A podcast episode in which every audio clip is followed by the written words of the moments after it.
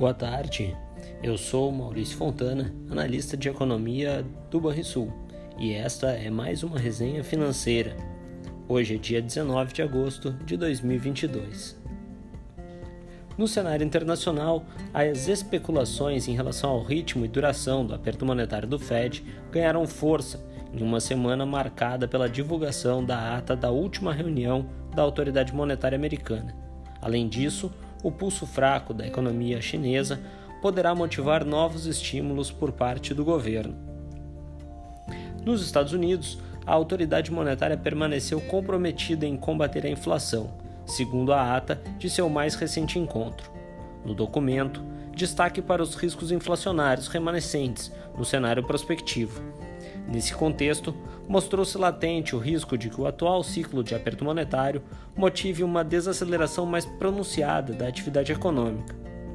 Com isso, avaliamos que o Fed permanecerá duro em sua missão de abrandar a pressão nos níveis de preço, sem esquecer, contudo, dos riscos de recessão. Ainda nos Estados Unidos, a produção industrial subiu 0,6% em julho ante junho, acima da mediana das projeções de mercado.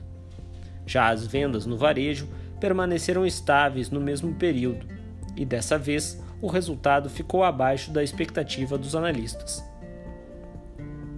Na zona do euro, o crescimento econômico foi menos robusto no segundo trimestre, quando o PIB avançou 0,6% em relação ao trimestre imediatamente anterior. Na comparação anual, a alta foi de 3,9%. Ademais, o emprego aumentou 0,3% em relação ao trimestre anterior e cresceu 2,4% em comparação com o mesmo período de 2021. Outro dado relevante da semana por lá, a inflação ao consumidor do bloco europeu atingiu nova máxima histórica de 8,9% em julho, na medição anual, ao avançar em relação aos 8,6% observados em junho. O indicador deverá pressionar o Banco Central Europeu a continuar elevando a taxa de juros. Na China, a produção industrial desacelerou o avanço para 3,8% em julho, após marcar alta de 3,9% um mês antes, ambos em base anualizada. Esse resultado ficou abaixo do crescimento esperado para o setor. Além disso, as vendas no varejo chinês cresceram 2,7% em julho, na comparação anual. A desaceleração econômica do país asiático tem motivado um debate sobre novos estímulos do governo à frente, mesmo após um inesperado corte nas taxas básicas de juros por lá. No Brasil, os indicadores recentes sugeriram que a atividade vem resistindo ao esfriamento global. Mesmo diante do arrefecimento econômico lá fora, os indicadores domésticos permaneceram surpreendendo positivamente. Na agenda econômica, dados sobre a atividade e a inflação nortearam o noticiário da semana.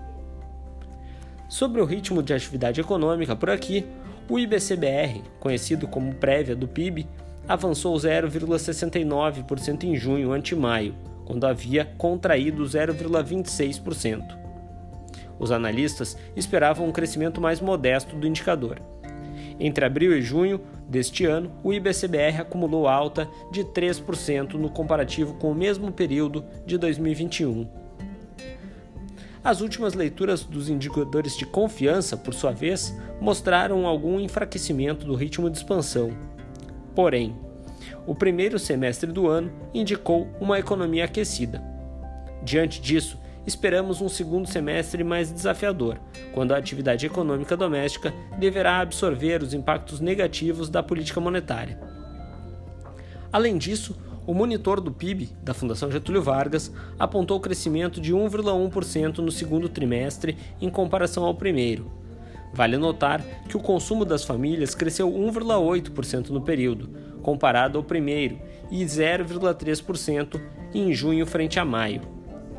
Com relação à inflação, o IGP-10 registrou queda de 0,69% em agosto, após uma alta de 0,60% em julho, reforçando um cenário de descompressão nos níveis de preço por aqui. Em 12 meses, o índice acumulou alta de 8,82%. Esse resultado foi motivado, em boa medida, pela redução de impostos nos combustíveis, energia elétrica e telecomunicações, aliada à queda nos preços de importantes commodities no mercado global. No mercado financeiro, os novos picos de inflação registrados na Europa adicionaram uma dose de cautela às bolsas de valores e reforçaram apostas em apertos monetários mais intensos em importantes bancos centrais. Assim, o índice S&P 500 nos Estados Unidos acumulou queda de 1,1% até a tarde desta sexta-feira. Em resumo, a constante de incertezas globais limitou o avanço da bolsa, que acumulou no Brasil queda de 1,1% até meados da tarde desta sexta-feira, após numerosas sessões de alta. Além disso, o dólar subiu 2,3% e as taxas de juros prefixadas de longo prazo voltaram a avançar. Entre nossas projeções econômicas, destaque para uma revisão na projeção para o PIB deste ano. Antes projetado em 1,4% de crescimento, agora avaliamos ser mais provável um crescimento de 1,7% seguido de um crescimento de apenas 1% em 2023. Para a taxa Selic, continuamos com a projeção de 14% ao ano no final deste ano e de 13,25% ao ano no final de 2023. Já para o IPCA, nossa estimativa é de alta de 7,2% em 2022 e de 5,86% em 2023. Na agenda de indicadores da próxima semana, destaques para o relatório do Boletim Focus no Brasil, do Banco Central, já na segunda-feira. No dia 23, confiança do consumidor prévia na zona do euro, além de dados de PMI composto preliminar, tanto na zona do euro quanto nos Estados Unidos. No dia 24, o grande destaque é o IPCA 15 no Brasil, referente ao mês de agosto. Já no dia 25, deveremos ter dados de emprego formal do CAGED no Brasil, sondagem do consumidor também no Brasil e ainda variação do PIB do segundo trimestre nos Estados Unidos e os pedidos de auxílio-desemprego semanais também nos Estados Unidos. Já no dia 26, teremos dados de sondagem da construção no Brasil, definição da bandeira tarifária de energia elétrica no Brasil e ainda o deflator do PCE nos Estados Unidos, importante indicador de inflação, e ainda o Fed de Kansas City organiza um fórum anual. É isso, pessoal. Tenham um excelente final de semana e bons investimentos.